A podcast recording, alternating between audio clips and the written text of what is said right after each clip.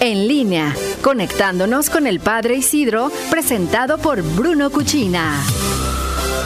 Gracias Iris, buenas tardes, buenas tardes a todo nuestro querido auditorio de Noticieros en línea. Como siempre, para mí también es un gran gusto poder estar con todos ustedes. Hoy Iris, como me mencionaba, sí, la noticia que ha salido, que está en todos los medios de, comunicación. Ayer se dio a conocer el informe sobre el ex cardenal McCarrick. Eh, son esas noticias tristes que hay.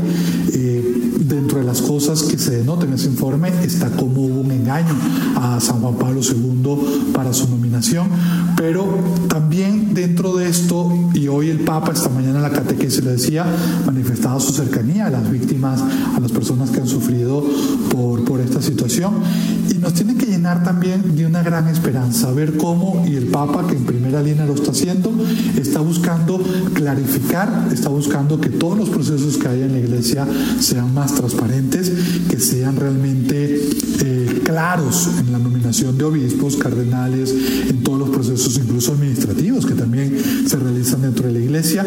Y aunque entendemos y se entiende el dolor de las personas que sufren algún tipo de atropello, bueno, en medio eso también ver que se están poniendo medidas para evitar y para seguir adelante. Eso tiene que llevarnos a todos de mucha, de mucha esperanza. Hoy, como mencionaba la catequesis del Papa, el Papa pidió eh, también oraciones y, y, manifestó su cercanía a las víctimas del cardenal McCarrick. Y también el Papa sigue con sus catequesis sobre la oración. Incluso cuando empezaba en italiano la catequesis, decía, me dicen que hablo mucho de la oración.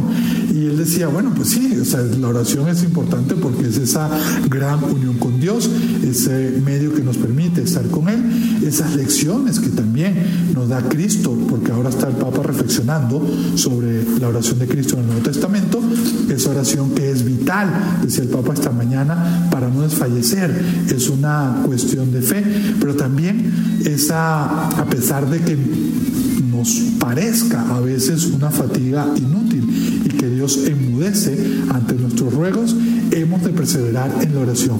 El Papa recordó esos grandes ejemplos que están en el Evangelio de esas personas insistentes en la oración. Sigamos todos confiados, sigamos nosotros abriendo nuestra vida para realizar todo el bien que debemos.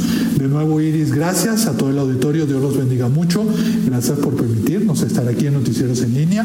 Un servidor, a sus órdenes en las redes sociales, estoy como arroba Padre Isidro LC. Dios los bendiga mucho y con el favor de Dios nos escuchamos el miércoles que viene.